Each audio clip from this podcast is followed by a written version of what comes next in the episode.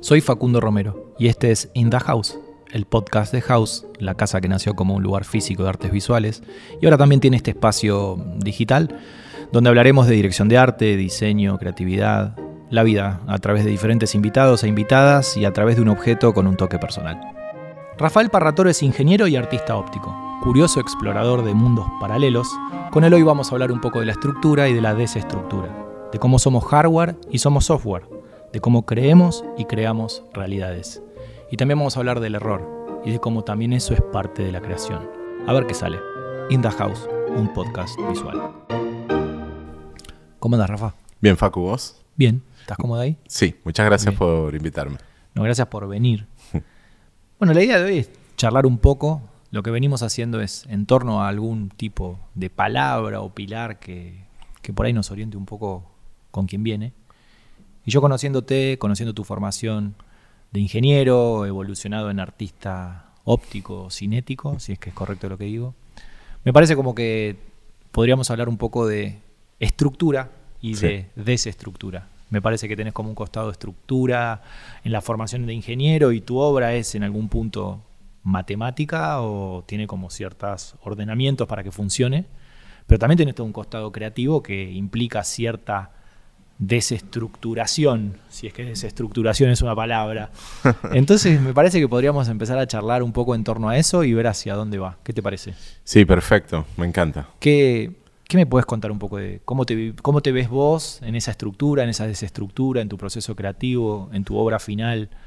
Sí, un poco la historia de mi vida, ¿no? Eh, eh, como siempre, siempre como en el medio de dos cosas antagónicas, ¿no? Claro. La ingeniería, el arte, la estructura, la desestructura, como bien lo dijiste, y, y como entender, eh, digamos, qué cosas realmente quiero hacer y, y- y- y cómo puedo, al final uno termina como aprovechando los recursos que tiene, ¿no?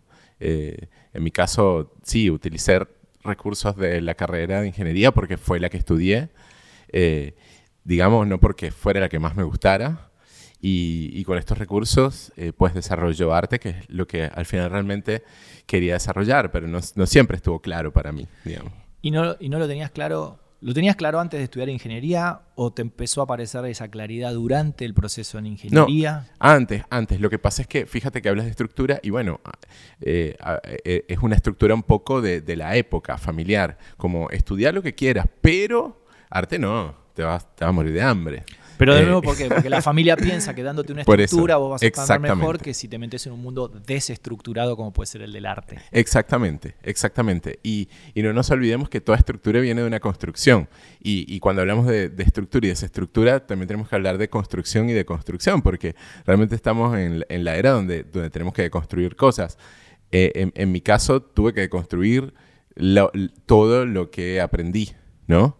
Y decir, esto no es estricto, esto, ah, un proceso, a, a mí más que la palabra de construcción, me gusta la de desaprender, porque es como, como que dimensiona lo difícil que puede ser, ¿no? Eh, eh, eh, todo el tema de, de- de construir, porque no es destruir, No, claro. es, es, es echar para atrás una construcción, ¿no? sí, que no es lo mismo. Que no es lo mismo, claro, no es lo mismo. Por eso, para mí la palabra desaprender me, me, me habla más de, de- de- la complejidad que es un proceso de construcción y bueno, eh, digamos, de, de- una manera sin, sin, sin tenerlo tan claro, sí, empecé a construir primero eh, esa creencia, ¿no? De, che, si sos artista, te morís de hambre, ¿no? Eso es como una creencia que había, por lo menos en mi en la época que yo era adolescente, era una creencia demasiado in- instalada, Mm.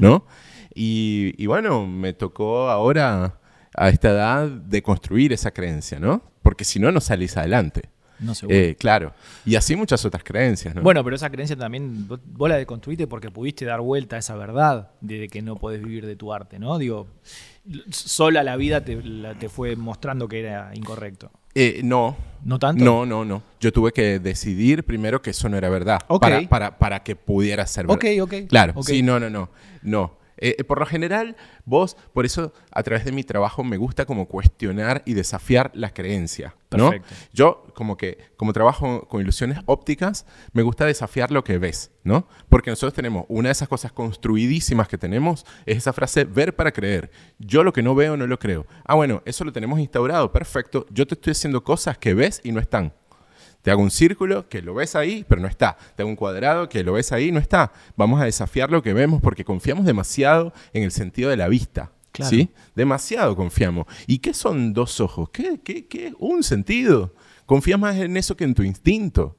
Entonces, dale, no, está bueno y, y es como una de las primeras de construcciones que yo, planteé, que, yo planteé a través de mi arte, a través del op art. Incluso lo hago con la realidad aumentada, con la realidad virtual, siempre desafiar lo que ves, porque yo, digamos, estoy haciendo arte visual, entonces, bueno, el sentido que tiene para mí es decirte de alguna manera, che, lo que estás viendo no es.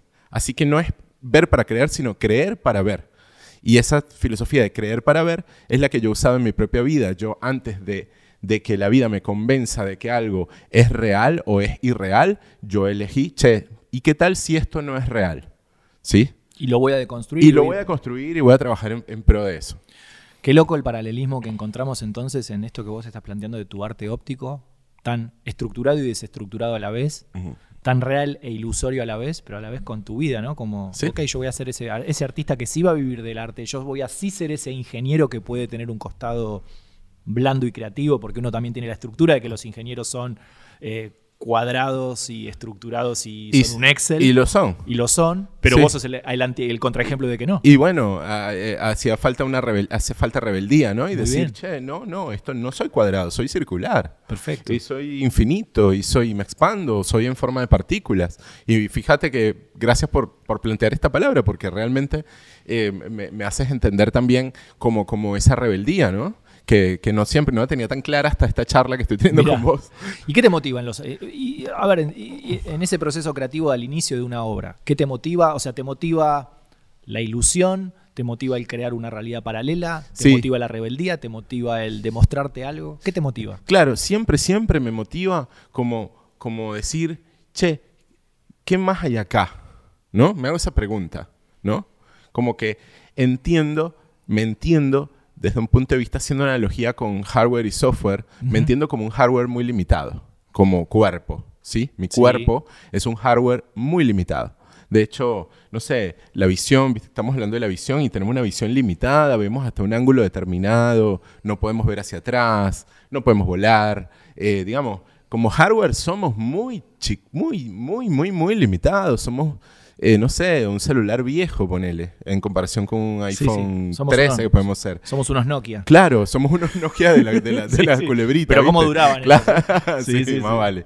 Eh, ahora, eh, como hardware estamos limitados, entonces es como que siempre, siempre, siempre me motiva como decir, che, ¿qué es lo que hay acá que yo no estoy viendo, que mi hardware no me permite? ¿Qué es lo que, cuánto más hay acá? y como que las herramientas que tengo son científicas, digamos, son, son matemáticas. Son estructuradas. Son estructuradas. Y, bueno, es, es, lo que construí, lo que aprendí ahora me gusta como usarlas para, para empezar a, desarrollar otro tipo de cosas.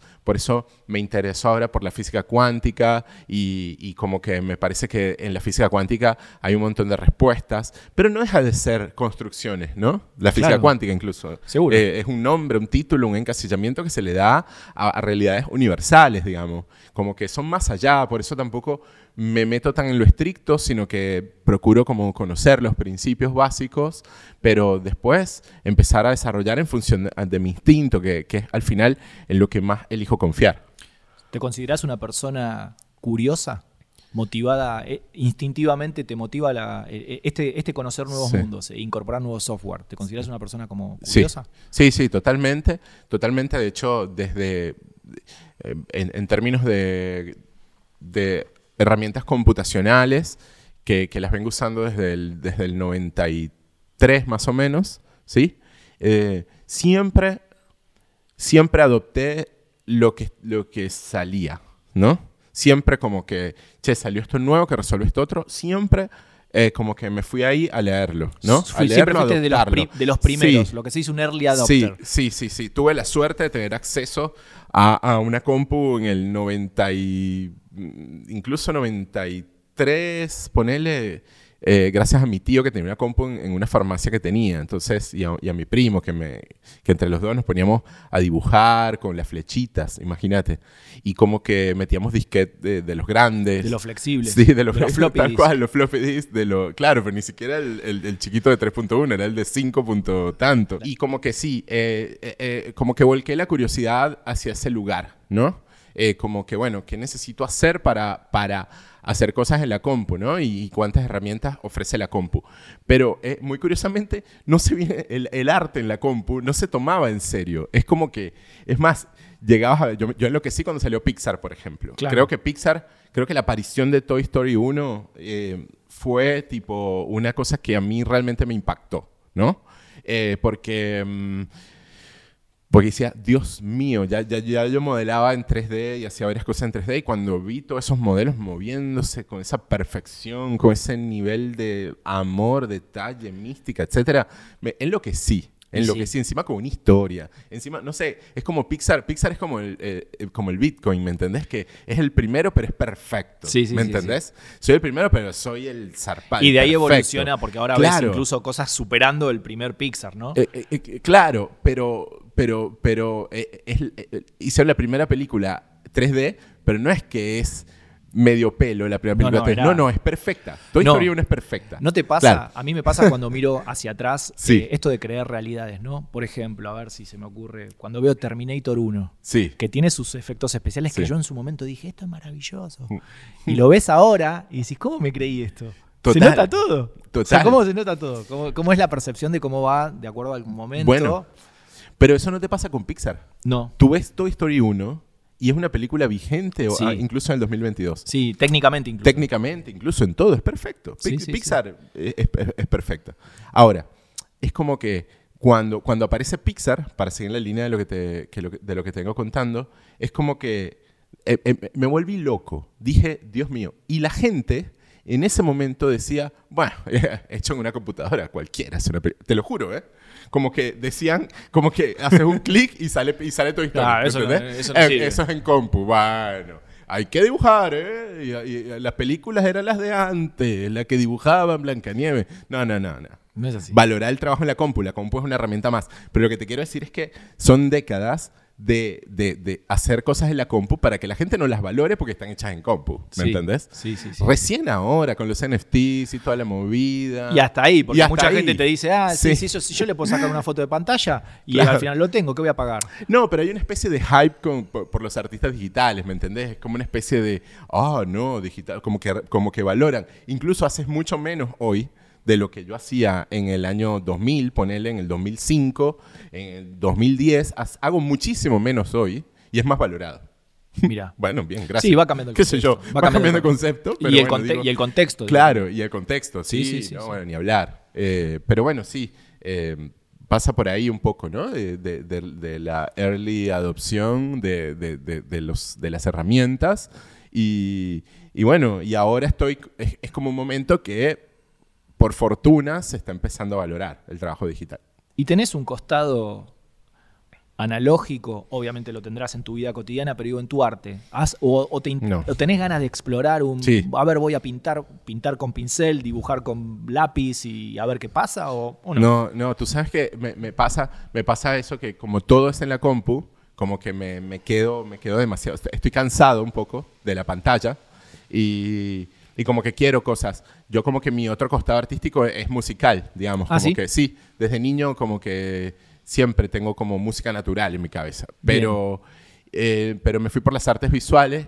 eh, eh, digamos, me sentí como, como no, no, no, no tuve la personalidad suficiente para exponer mi propia música, por decirlo de alguna manera, pero sí para exponer lo que hacía visualmente. Y ahora, después de, después de grande, no, después de maduro, eh, como que estoy retomando la idea de la, de la música. Entonces, agarro y me compro una guitarra, ¿no? Para, para salir del coso. No, no ¿Una guitarra criolla o eléctrica? No, eléctrica, pero Ok. igual, pero igual me compré la guitarra y, y la vendí a los dos meses porque me, me encontré en una situación de que, no, no, es con Ableton, ¿me entendés? Es en la compu. Entonces lo que hice fue comprarme el Push, que es un instrumento de Ableton, como para salir un poco de la compu, pero como que, no, yo sé que yo ahí soy resolutivo, yo sé que yo ahí, eh, digamos, adopto las herramientas y, fluyo, ¿no? No, eh, con las cuerdas ya me excedió. Fue como un montón. Pero no dejaste de tener intención de expresión musical. No, no, no, no ni, ni, la dejaré. Porque es como que hay una parte en mí que, que como que todavía siento como que no termino de disfrutar todo lo que hago. Y como que yo siento que, que lo que me falta es la música. Y como yo no voy a dejar que me pase esta vida sin explorar todo lo que quiero explorar lo voy a hacer. de alguna manera. Por ahí hago el ridículo, qué sé yo, pero bueno, bien. Sabes que soy un ridículo, pero que por lo menos no se quedó con las ganas de hacer lo que quería. ¿Es, una música electrónica en algún punto? Si, si, tuvieras que definirla. Eh, no, la, conozco. Claro, yo, no, yo, yo como que me, me, armo, me armo temas en la cabeza y ahora estoy intentando bajarlos a la compu y es un quilombo, ¿no? Mira. Me, armo, me armo temas. Obviamente los sonidos todos van a ser electrónicos porque estoy haciendo todo digital y, y, con sintes, con unos sintes chiquititos, ¿no? Eh, pero, pero sí, creo que los sonidos finales van a ser electrónicos, pero vienen desde, desde mi alma, incluso, incluso hay cosas de mi infancia que todavía...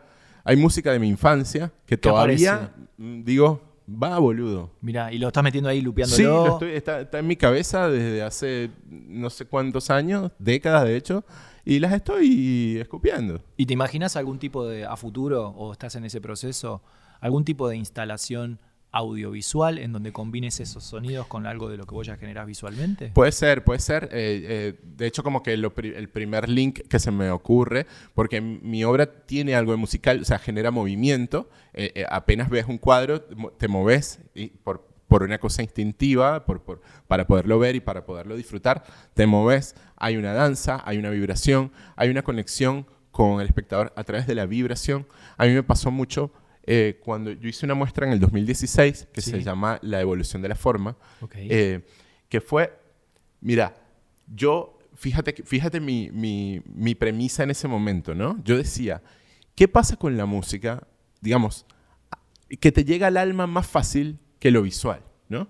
Como que yo decía, ¿por qué, o por lo menos a mí, digamos, ¿por qué yo escucho O Sole Mío, ponerle de Pavarotti, y, y lloro Sí, sí. Y, y, y, para llorar con cuadros, o sea, nunca me pasó en mi vida. Por ahí Van Gogh un poco, ¿no?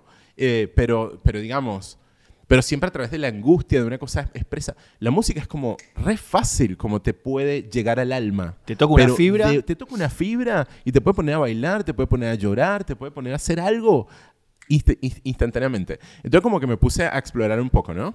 Como a leer, ¿qué pasa con el sentido de la vista que en el cual nosotros confiamos, pero no nos llega tanto al alma como el sentido auditivo, ¿no? Eh, ahora, como que me puse como, como a profundizar un poco en eso, y por ahí no son las razones, pero las que yo encontré en ese momento es que lo, audible eh, llega, llega en forma de vibración a tu cuerpo. Claro. ¿Ok? O sea, la música es una deformación del aire en el cual te encontrás. Así lo estés escuchando en un parlante, eh, lo estés, o sea, así, sea con unos AirPods. Se está deformando el aire que llega al martillo de tus oídos. Y, ese aire eh, eh, y esa deformación es en forma de vibración. Entonces, ¿qué match más perfecto hay con el cuerpo que la vibración? La, vibración es el sinónimo de vida perfecta. O sea, si tú, para tú crear vida, ¿qué haces? Tenés relaciones sexuales, digamos, y, eso es una vibración. Cuando tú ves las plantas creciendo, las pones en timelapse, crecen en vibración. El mar vibra. O sea, lo que no vibra está muerto. Listo. Lo que no vibra está muerto. Entonces yo digo, ¿qué mejor manera de llegar al alma sino a través de la vibración? Por eso también eh, eh, eh, mi arte también es vibratorio. O sea, es, es como que toda esta ilusión óptica se genera a través de la vibración y del movimiento. Por lo cual creo que ya vengo haciendo música. Por eso le llamo música visual, sí. Bueno, este es un podcast visual, sí. Esto es un podcast. Pero sí, eso te iba a decir, en realidad hay una correlación en lo que vos estás planteando. Tu obra es vibración. Sí. Eh, es, es cambiar la vibración de algo quieto, visual, para transformarlo en algo que genera movimiento en tu cerebro. Totalmente. Es totalmente. eso, es, vibra. Sí. Es vibra visual. Sí. Muy bien. y contanos un poco del objeto que trajiste hoy. Ah, bueno. Es una pieza acrílico de 10 x 10 x 3, es acrílico macizo. Eh, justo que traje hoy eh, es, es un intento fallido. De ¿Ah, sí? sí, porque eh, debería formarse un cuadrado, no se forma. Ese es uno de los, de los primeros que, que saqué en las pruebas, que no salió. Y nada, traje este intento fallido porque yo soy un intento fallido en general, digamos. No, no, digamos, de esta pieza salieron unas bien, pero en el medio uno la pasa mal también, ¿no? Como, como en el medio de, algo que sale perfecto, eh, bueno, salieron muchas otras cosas no perfectas. Para que eso salga bien. Para que eso salga bien. Entonces aquí en la mesa hay una pieza que no salió bien, como yo, que no estoy bien. Yo tampoco. Y la rescatás por ese motivo. Claro. La, rescatás porque justamente. ¿Y cuál es el error que tiene? ¿Está quebrado? ¿Qué tiene? No, no, no está quebrado ni nada, sino que el error es que debería formarse un cuadrado perfecto a una distancia más o menos de un metro de observación y no está sucediendo eso porque hubo un error de escala ahí. ¿no? Y no te sucede la ilusión óptica. No sucede la ilusión óptica que yo concebí. ¿Sí? Pero a partir de este error lo entendiste y pudiste hacer una versión mejor. Sí, por supuesto. Este, este es como fue la primera prueba. Después sacamos una serie de 50 piezas que ya están todas vendidas. Bueno, también por eso no traje ninguna de esas porque están todas vendidas. Pero dije, ¿por qué no traer una que salió mal? Perfecto. Claro. Pero este es el inicio y evolucionó hacia otro lugar. Y si no estuviera este, por ahí las otras no hubieran nacido. No hubieran nacido, por supuesto. Así que gracias a este intento fallido, las otras existieron y están en manos de otras personas ahora. ¿Y cómo, y, y abro la puerta como a una última pregunta, como para ir cerrando, ¿cómo, en tu experiencia, ¿Qué valor le das al error y cómo lo vivís vos a la hora de tu proceso creativo? Para mí, el proceso creativo es 99% error, 1% acierto. O sea, yo, yo, yo, no, yo no puedo sentarme aquí a hacerme canchero, que soy el más crack, que hago todo bien, ni en pedo. Ah, de hecho, casi todo lo hago mal y, muestro lo poquito que me sale bien. Y no sé, eh, qué sé yo, habrá gente que el todo le sale bien, otros que tienen un 50-50. Yo, a mí es un 99-1, ¿eh? Además, tu arte, digo, tiene una cosa que al ser tan precisa y matemática, digo, yo uso esa palabra, no sé si es la mejor, pero digo, tiene cierta cosa matemática en donde funciona o no funciona. O sea, ahí no hay, si bien puede haber subjetividad, tiene una cuota de objetividad. Si no funciona ese, la ilusión óptica, no funciona. Bueno, igual, sí, pero, pero gracias por decirme esto, porque te voy a contar algo cortito de cuando yo cuando estudiaba ingeniería. Yo también como estudiante fui pésimo, ¿sí? Yo, ¿Ah, sí? durante, en recibirme me tardé 10 años en una carrera de 5, ¿ok? Igual es una carrera bien, bien compleja, ¿no? Ingeniería. Pero bueno, más allá de eso, ingeniería hidráulica, imagínate. Va. Eh, lo, lo, más duro es el ciclo básico, ¿no? De la carrera. Eh, y, y la materia más más difícil, como la clave, era análisis matemático. ¿Sí? Sí. Ok. Esa, esa materia la cursé ocho veces. ¿Qué? Para, para pasarla. ¿Sí? Ocho veces. ¿Y por qué te cuento esto? Porque eh, a medida que tu índice académico bajaba, vos tenías menos chances de elegir el profe. ¿No? Ajá. Había un profe de apellido Guerreiro Em, que nadie quería entrar ahí, ¿me entendés? Porque era letal, era letal. Eh, es como decir, che, si, si no podés escoger, te vas a terminar en, el curso de guerreiro y menos vas a salir de ahí. Es muy difícil, muy, muy difícil. Bueno, y yo decía, Dios mío, que no me toque guerreiro, Dios mío, por favor. Cada vez que reprobaba, ¿no? Ocho veces. O sea, pensá que pasé cuatro años, nada más con análisis matemático 1. No, me muero. Cuando llegué Obviamente, adivina qué me pasó, caí con Guerreiro. Sí. Bueno, la pasé con la máxima nota, con Guerreiro. ¿Por qué? Porque el chabón no hablaba de análisis, sino de filosofía, ¿no? Y empieza a hablar de René Descartes, y de cómo René Descartes posicionó el 1 al lado del 0 y, empezaron, y, cómo, y, qué flashaba con los planetas. Esto, claro, todo el mundo se dormía así en la clase, porque, che, este boludo, yo vine aquí a una clase de, de, de matemática, este chaval está hablando de filosofía. No, la matemática sale de la filosofía. ¿sí? Es una rama de la filosofía. A nosotros lo que nos enseña en la escuela no es matemática, es álgebra. Claro. Es estrictamente 2 más 2, 3 por 4 que es la parte operativa.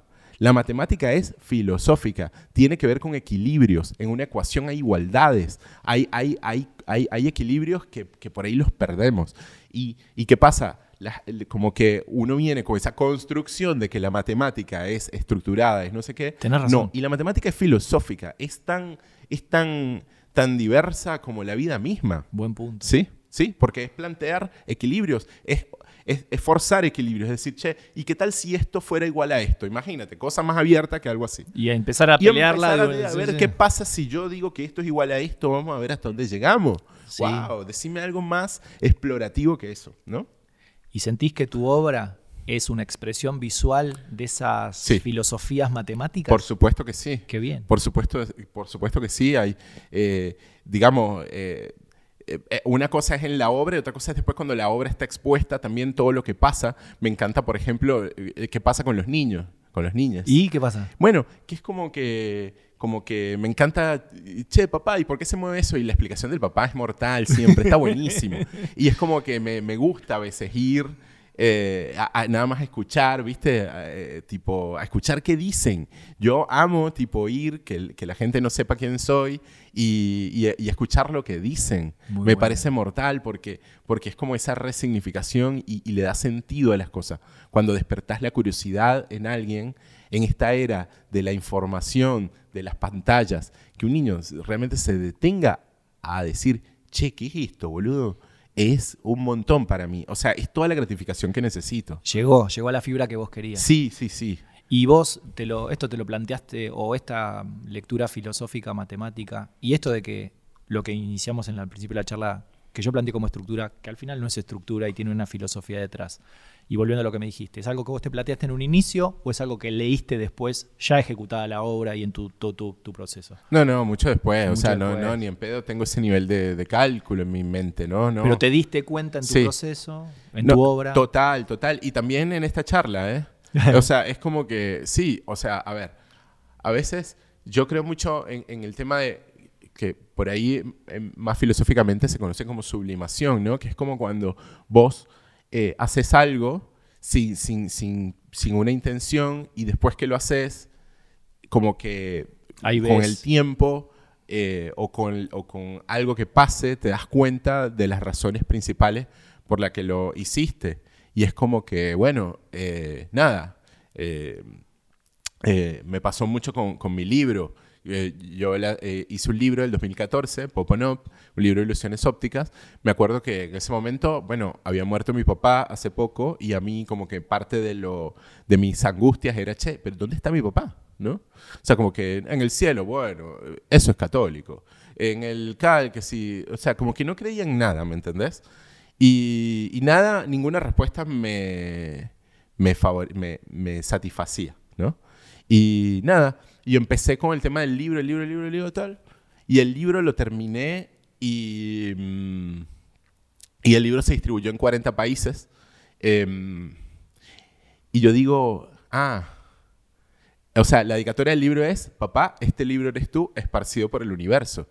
¿Y yo sí? sí, ¿no? Y es como que ahí encontré como por lo menos mi respuesta personal, que no tiene que ver con ninguna religión ni con nada, sino que eh, sí. eh, Mira qué bueno. Sí, Y de, y, de, y, y de algún modo, de nuevo, estabas buscando una realidad alternativa o un espacio de lectura diferente al, al que usualmente tenemos. Digo, no deja de ser otra vez esta, esto que hablábamos hace unos minutos de, de una realidad en que, que percibimos y una realidad que no entendemos, pero que igual existe. Tal cual. ¿no? Digo, tu papá probablemente esté en esa otra realidad que igual existe, pero que nosotros no la terminamos de percibir, que de algún modo son las ilusiones ópticas que vos también. Totalmente. Y a, y- y a- y a la vez, y qué bueno que lo decís, porque a la vez, todas las respuestas que uno se da son porque uno las cree. Punto. Listo. Lo que pasa es que hay unas institucionalizadas, ¿me entendés? Como la de la religión. Claro. Son respuestas institucionalizadas, como la de las estructuras familiares eh, hegemónicas Sí. o normativas. Sí, sí. Bueno, son cosas que están eh, instauradas, que ahora se están deconstruyendo por suerte, pero bueno, todas esas cosas están instauradas. Ahora, ¿qué crees al final? Lo que vos elijas, ¿no? Porque tenés todas estas creencias instauradas institu- o institucionalizadas y vos podés elegir creer una de esas o podés elegir creer cualquier otra, pero al final eh, nadie sabe la realidad, nadie sabe cuál es la verdad, verdad, porque al- tal vez ni siquiera exista, Genial. ¿no? Genial. Y estamos en ese embrollo de cosas. Yo estoy angustiado. ¿Qué es- no te angustia. Eh, Bueno, Rafa, nada. Gracias por, por esta charla No, de vos, estructura, de desestructura, de software, de hardware, de realidades que creemos pero que en realidad no existen o que quizás existen en otros mundos que aún no conocemos. Puede ser. Gracias. Gracias a vos.